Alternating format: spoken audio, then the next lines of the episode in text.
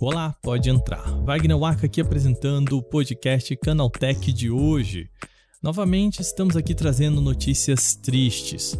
A Meta, empresa mãe do Facebook, vai fazer novos cortes esse ano. O CEO da companhia, Mark Zuckerberg, disse que serão desligados 10 mil funcionários nos próximos meses. Além disso, 5 mil postos que estavam em andamento para contratação foram congelados. Somando isso aos 11 demitidos em novembro do ano passado, a meta chega a 26 mil cargos em potencial que deixaram de existir em menos de seis meses. Zuckerberg diz que a ideia é tornar a empresa mais eficiente. Por esse motivo, a companhia também anunciou que vai derrubar os seus projetos em NFT, inclusive a compatibilidade da tecnologia com o Instagram. Para me ajudar a colocar todas essas informações na mesa, eu converso hoje com Bruna Talita Aquino, fundadora da Unbox Your Ideas, empresa de marketing digital. Bruna tem um pé nos negócios e no mercado de influencers e pode nos ajudar a entender esses dois lados. É isso, o programa de hoje é sobre o assunto das demissões na meta. Começa agora o nosso podcast Canal Tech, programa que traz tudo o que você precisa saber do universo da tecnologia para começar o seu dia.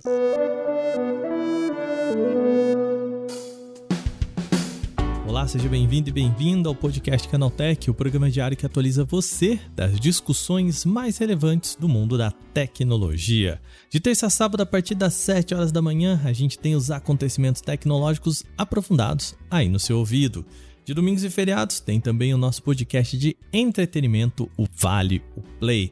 Lembrando, nós estamos coletando perguntas para gravar o CT Responde, o nosso podcast em que nós respondemos as suas perguntas aí. Então manda pra gente perguntas bacanas que você acha que pode ser bem interessante, sobre bastidores, sobre quais tecnologias a gente usa. Por favor, sem perguntas sobre qual smartphone comprar na categoria A ou B ou C. A gente já cansou de responder essa. Manda pra gente curiosidades, vai ser um programa bem legal. O link tá aqui na descrição do nosso podcast, tá joia? Sem mais então, vamos lá. O papo de hoje tá bem bacana.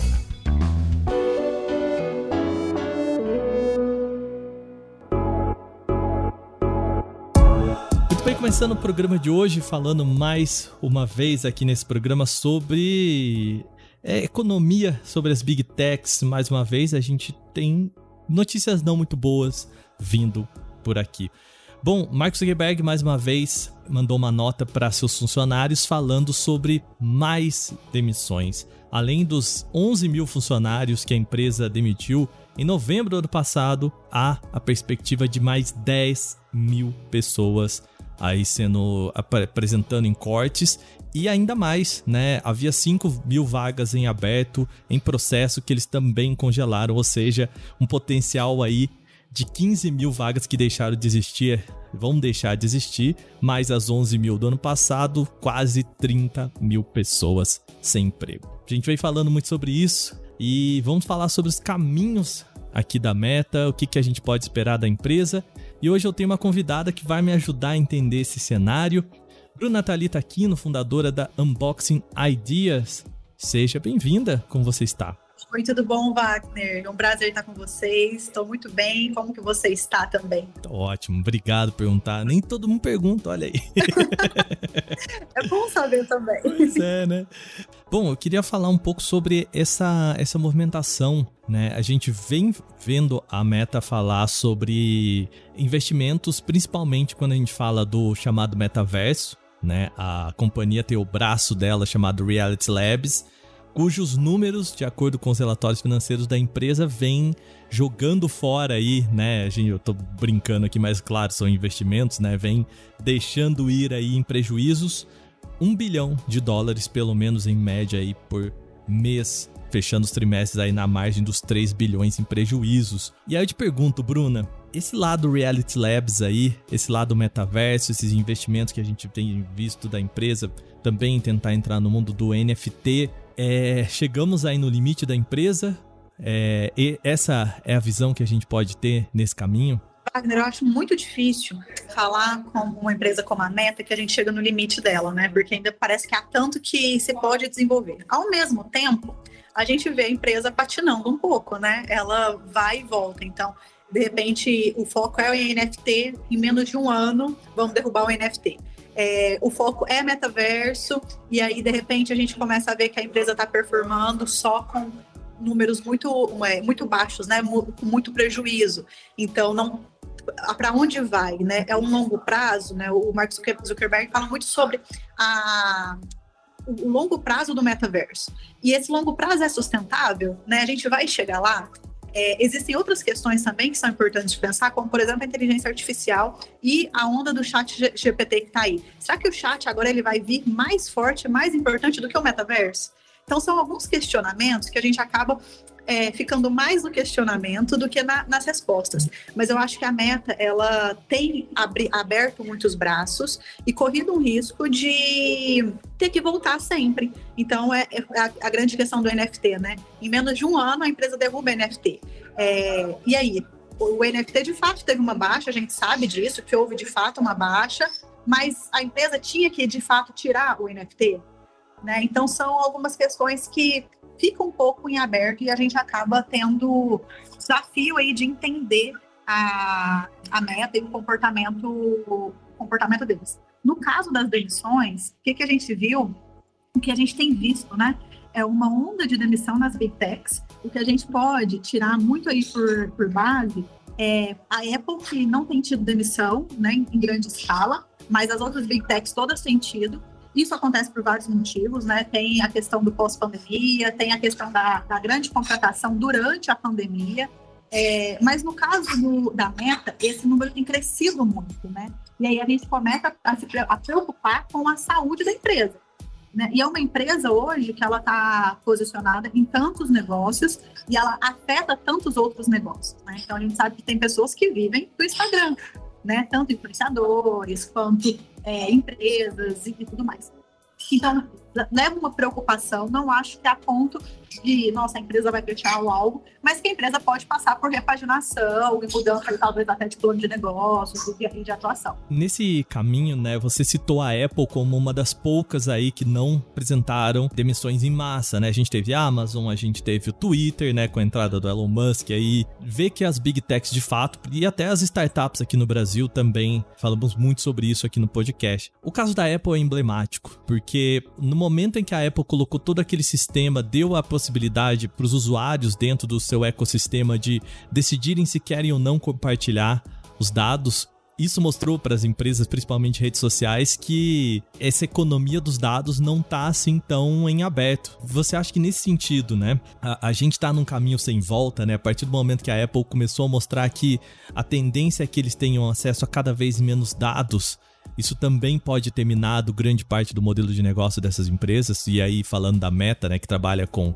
Facebook, com WhatsApp, com né, redes sociais no geral. É, eu acho que a Apple abre um precedente e ela abre principalmente para o usuário o questionamento, né? Porque a gente sabe que a questão do tratamento dos dados ele não é tão transparente né? A gente uhum. não sabe exatamente, a gente sabe aí da crise do TikTok e a possibilidade dele ser banido de alguns países e tudo mais. A gente sabe que próprio, o, o próprio Facebook, sempre que é indagado sobre a proteção dos dados, ele diz que usa apenas para poder fazer publicidade né, e melhorar a experiência do, do cliente, mas ele nunca fala claramente como está processando os dados, nem mesmo o Google. E, e aí a Apple vem e diz: olha, usuário, você tem mais poder sobre isso. E aí coloca em questão o uso de dados por essas outras big techs. Então, eu acho que ela abre precedente, sim. E eu acho que o, é importante para o, para o usuário saber, de fato, o que está sendo processado. Qual é o dado que está sendo coletado. A gente percebe, né, por exemplo, um, um exemplo bobo, que muitas vezes quando a gente baixa um aplicativo, eles perguntam se ele pode rastrear o nosso comportamento em outras outros aplicativos. A gente coloca que não. Quantas vezes, mesmo colocando que não, você faz uma pesquisa em outro aplicativo e recebe uma propaganda naquele aplicativo que você disse para não rastrear? Né? Então, a Apple abre esse precedente de dizer, não, o usuário tem mais poder sobre isso sim, e inclusive de te dizer que não quer que você use os dados e você não deve usar. Perfeito. E aí entra LGPD, proteção de dados, entra várias questões que envolvem inclusive o governo, segurança, enfim, várias questões. É, então, de fato, eu acho que isso pode assim, colocar é, em questão algumas questões, inclusive que envolve sim é, o Facebook e, e, as outras Big Techs, com certeza. Eu queria falar um pouco sobre essa questão do NFT. Né? Você trabalha com clientes voltada para o marketing digital, imagino que você também tenha clientes aí voltada para campanhas no Instagram e tudo mais. E a gente viu algo que um, um amigo meu apelidou, e eu acho um nome genial, de a inovação performativa. A ideia de vocês é, usar a inovação porque sim. Né? Então, quando a gente teve o boom do metaverso, a empresa tem que ter uma operação no metaverso. Mas o que isso significa? Não importa. Desde que a gente tenha a operação no metaverso, não importa o que isso signifique, né? E o NFT é a mesma coisa, né? Do seu lado aí, você sentiu das empresas essa ansiedade de participar dessa inovação performativa? Houve essas, essas demandas ou, de fato, o NFT flopou dentro do Instagram? Olha, eu acho que o NFT ele foi um fenômeno que ele teve um pico muito alto, muito rápido e ele não se manteve.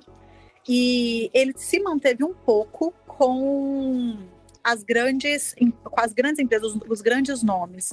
As empresas menores, é, os influenciadores menores, eles não conseguiram ter esse sucesso. Né? A gente via até, por exemplo, na, na venda mesmo dos, dos NFTs ou na, na, tentativa de entender o NFT. Eu sinto assim que a grande parte da, da, da sociedade comum, né, que talvez está até um pouco fora do digital, que está tentando entender o digital, ela não entendeu nem o que é NFT, não deu tempo disso, e de entender o valor desse NFT. Então, a gente teve né, os early adopters, digamos assim, que são pessoas que estavam mais antenadas, sabiam o, o, valor que isso poderia trazer, compraram rápido, venderam rápido, se posicionaram rápido no NFT, e aí depois a sociedade falou: o que, que é NFT?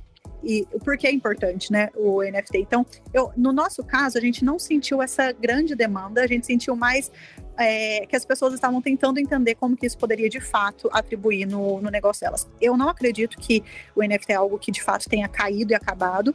Eu acho que ainda existe um, um caminho, mas eu acho que isso vem com talvez com o, metaverso vindo mais forte, talvez com a inteligência artificial estando mais presente, as pessoas entendendo um pouco mais essa realidade virtual e o valor disso. Né? Mas nesse primeiro momento a gente não teve essa sensação, esse sentimento aí não. Nesse sentido, a meta saindo do negócio de NFTs e patinando para entregar o que eles chamam de metaverso, né? O Zuckerberg disse que esse ano seria o ano da eficiência Exatamente. É, não me parece que o Reality Labs é um exemplo de eficiência. Né?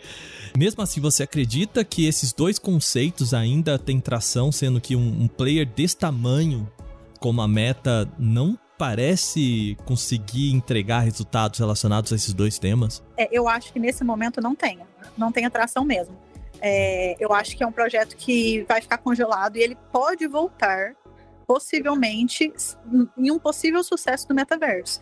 Que a gente uhum. também não sabe quanto, como vai ser esse sucesso, né? Acho que essa geração que cresce no digital, ela entende melhor e ela consegue se posicionar melhor, ela tem talvez menos necessidade do toque físico, da presença e tudo mais, é, mas eu acredito que também é um caminho de longo prazo. Então, eu acho que nesse momento, de fato, não, o NFT não vai ter muita muita aparência aí, não vai ter tração, não vai ter muito espaço de mercado. Eu acho que isso pode acontecer com outros sucessos do, do digital, é, da tecnologia, e aí o NFT pode possivelmente ter espaço. Mas nesse momento eu acho que não muito. Entendo um cliente aí que esteja interessado em né, abrir as suas operações no metaverso ou fazer uma campanha com NFT Nesse momento, você sugeriria que essa pessoa levasse isso adiante? Ou você acha que é o momento de te tirar um pé dessa, de, é, desse universo, dessas tecnologias? Eu acho que tudo depende de budget. É, vai, vai depender de orçamento, com certeza, né? Uhum. O que uhum. ele vai, vai ter aí. É, mas eu sou. Para algumas tecnologias, eu sou bem é, late adopter. Eu, eu geralmente demoro um pouco, gosto de ver, de sentir como que vai, vai ser a reação. E nesse momento, em regra, eu diria para a gente observar, sabe? Vamos, vamos observar, vamos sentir o mercado, vamos entender, é, principalmente a, a, meta que ela tem isso, né, de vai e volta. Então, vamos lançar o NFT, faz um boom, menos de um ano para. É, metaverso aí, você mesmo né, citou aí, é, um bilhão de prejuízo por mês. Ser sustentável, vai vir, né? Ele, o, o Zuckerberg, ele diz que agora os objetivos são, né, trazer, é, fazer dinheiro, né? Então trazer dinheiro com é, as mensagens, tanto do WhatsApp quanto da, do Messenger, é, para as empresas, para poder gerar venda e tudo mais e trazer e focar nos, nos creators através de monetização de Reels e tudo mais. Então, no meio disso tudo, é, essas novas demandas dele vão vai ser sustentável para manter o, o, laboratório ou não, sabe? Então, eu, eu esperaria, eu sou um pouco mais conservadora em, em alguns momentos, eu esperaria. Agora, se é um cliente que tem um budget muito alto, esteja lá, né? Vamos vamos estar tá lá, vamos vamos criar, vamos estar tá presente. E aí a gente tem é, essa possibilidade de estar tá lá antes de todo mundo. Então, quando a coisa acontecer, a gente já está lá. E, e, e dar sucesso, ou se, for, se o cliente tiver disposição para perder esse dinheiro, pode ser também que né, seja uma perda, né? Então, são possibilidades aí, mas eu, eu, eu esperaria. Só para fechar, então, é, o que a gente vê, existe um lado Facebook, né, um lado meta, que é o lado das redes sociais, né, que bem ou mal ainda dentro do relatório financeiro a gente vê que fecha muito bem obrigado, né? Fecha pode não lucrar tanto, mas lucra ainda, que é o lado redes sociais. E o lado Reality Labs, que é o, o braço de investimento aí e que esse puxa os investimentos para baixo, ou melhor, puxa o, o resultado o financeiro para baixo, né? o lucro para baixo. Nesse sentido, a gente viu o Google fazer isso há muito tempo, entendendo que o, o, a, o buscador do Google era uma empresa saudável, ainda mais que os outros investimentos, né? É, em outras áreas, ele poderia levar esse lucro para baixo. Ele dividiu a empresa, né? Criou o Alphabet, e aí agora tem o Google, agora tem o lado Stage, agora tem o lado, enfim, né, de todos os, os outros braços. A pergunta para você é: você acredita que a Meta vai fazer isso, né? Quando eles trocaram de nome, a minha perspectiva é de que isso acontecesse, mas não aconteceu, né? De separar o Red Labs em uma empresa secundária ali para tentar pelo menos separar esse prejuízo e mostrar para os investidores que a Meta companhia criadora do Facebook, compradora do, do Instagram e grande nome do WhatsApp ainda é saudável, mas que precisa fazer investimentos em outras companhias como Red Labs? É, Wagner, pensar em mentalidades como Elon Musk, Mark Zuckerberg é, é, é, um desafio, né? A gente tenta pensar o que está na cabeça deles. Mas eu sou empreendedora, além de estrategista digital, eu também tenho outras empresas. E falando agora com o um olhar de empreendedora, eu acho que, que, que a ação do Google foi a ação correta é, e acho que o Facebook possivelmente deveria fazer isso. Não sei por que, que para o Zuckerberg parece ser tão importante manter tudo dentro de um mesmo guarda-chuva é, e tem esse apego, né? Tanto é que nessa mudança do nome, ele poderia ter mantido o Facebook com as redes sociais e trazido a meta à parte, né? Com o Reality Labs e com todos os outros braços que tem ali. É, e foi uma opção de trazer isso junto. Não sei se é, talvez ele na análise de negócio eles pensaram que isso poderia fortalecer, mas eu acredito que há possibilidade sim de uma mudança aí de, de estrutura, de plano de negócio e uma divisão das empresas para mostrar isso. Olha, não, o Facebook, o WhatsApp, o Instagram são plataformas é, sólidas, que geram lucro, empresas que, que estão no mercado e que geram lucros. Mas nós também temos uma parte de investimento que, é, no caso ali, não seria nenhuma startup, mas que, que é um, um, braço de desenvolvimento de, de uma empresa e de projetos. Então, ali a gente precisa de investimento. Então, assim, acredito que, a, que o, o melhor, a melhor saída seria essa.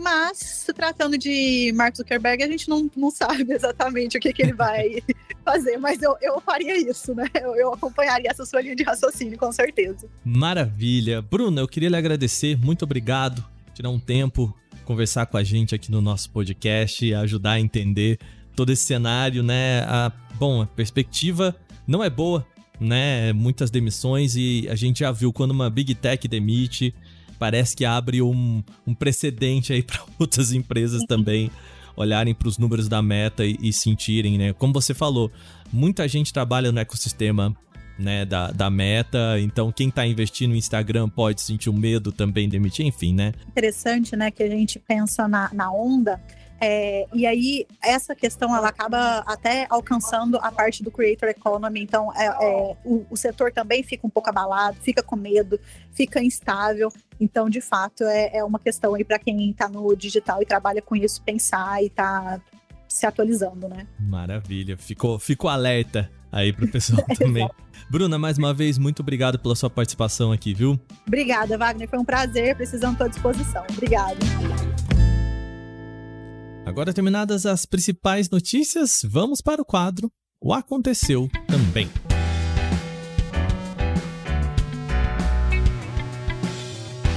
O Aconteceu Também é o quadro em que nós falamos das notícias também relevantes, mas que não geram discussão maior.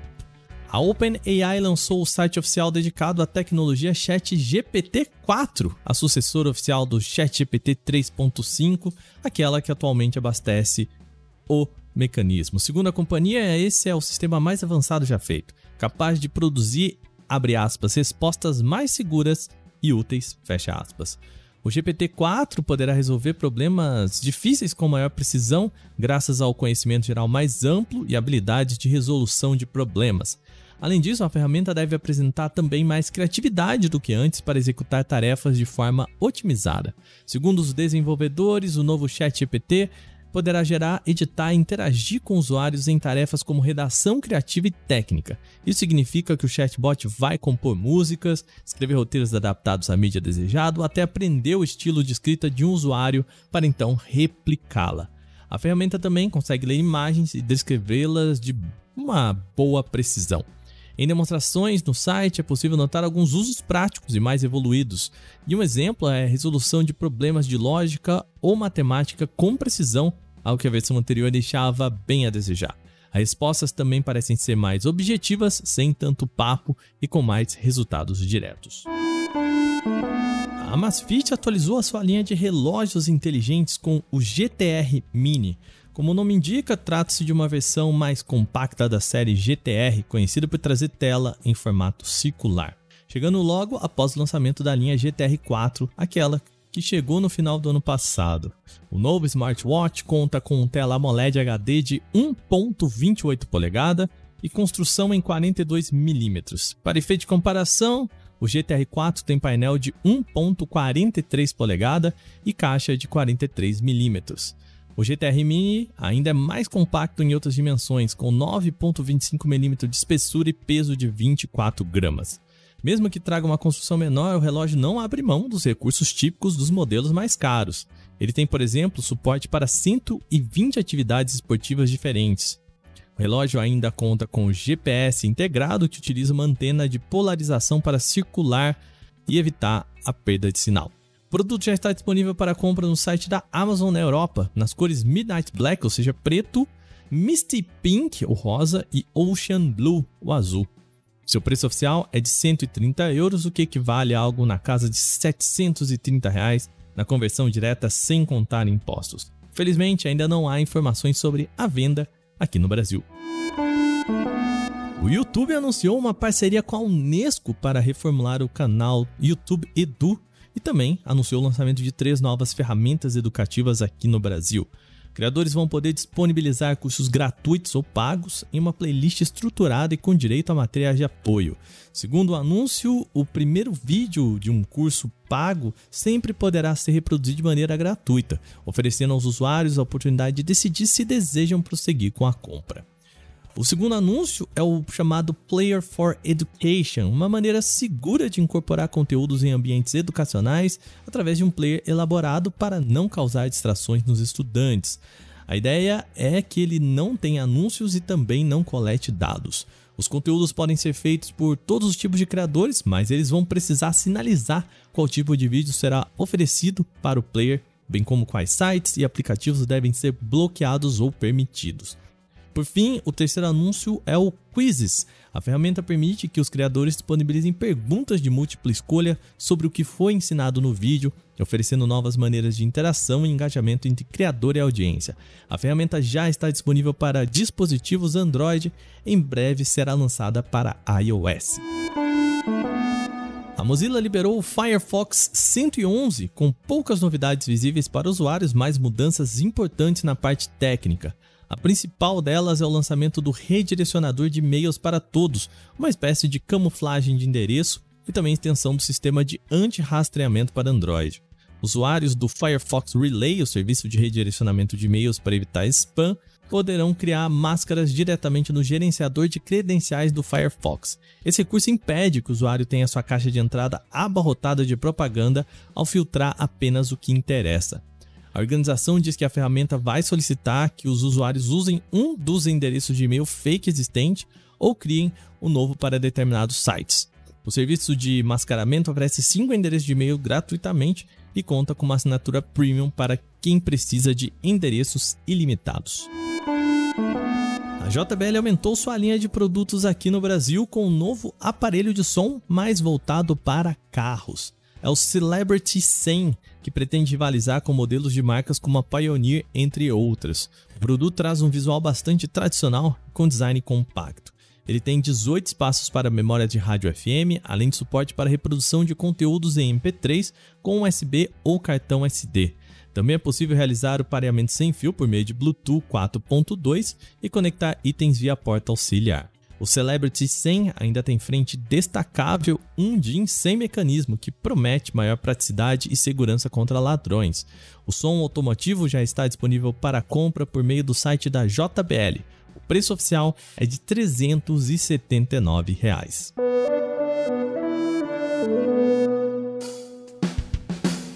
Bom, com essas notícias, o nosso podcast Canaltech de hoje chega ao fim por aqui. Lembre-se de seguir a gente, deixar uma avaliação em seu agregador de podcast se você utiliza um. Nós lembramos, os dias da publicação do nosso programa são de terça a sábado, sempre com episódio novo, logo de manhã ali, às 7 horas, para acompanhar o seu café. Esse episódio foi roteirizado, apresentado e editado por mim, Wagner Waka, e também contou com reportagens de Alveni Lisboa, Giovanna Pinhatti e Vinícius Mosquen. A revisão de áudio é feita por Gabriel Rime e Mari Capetinga, trilha sonora de criação de Guilherme Zomer e a capa feita por Eric Teixeira.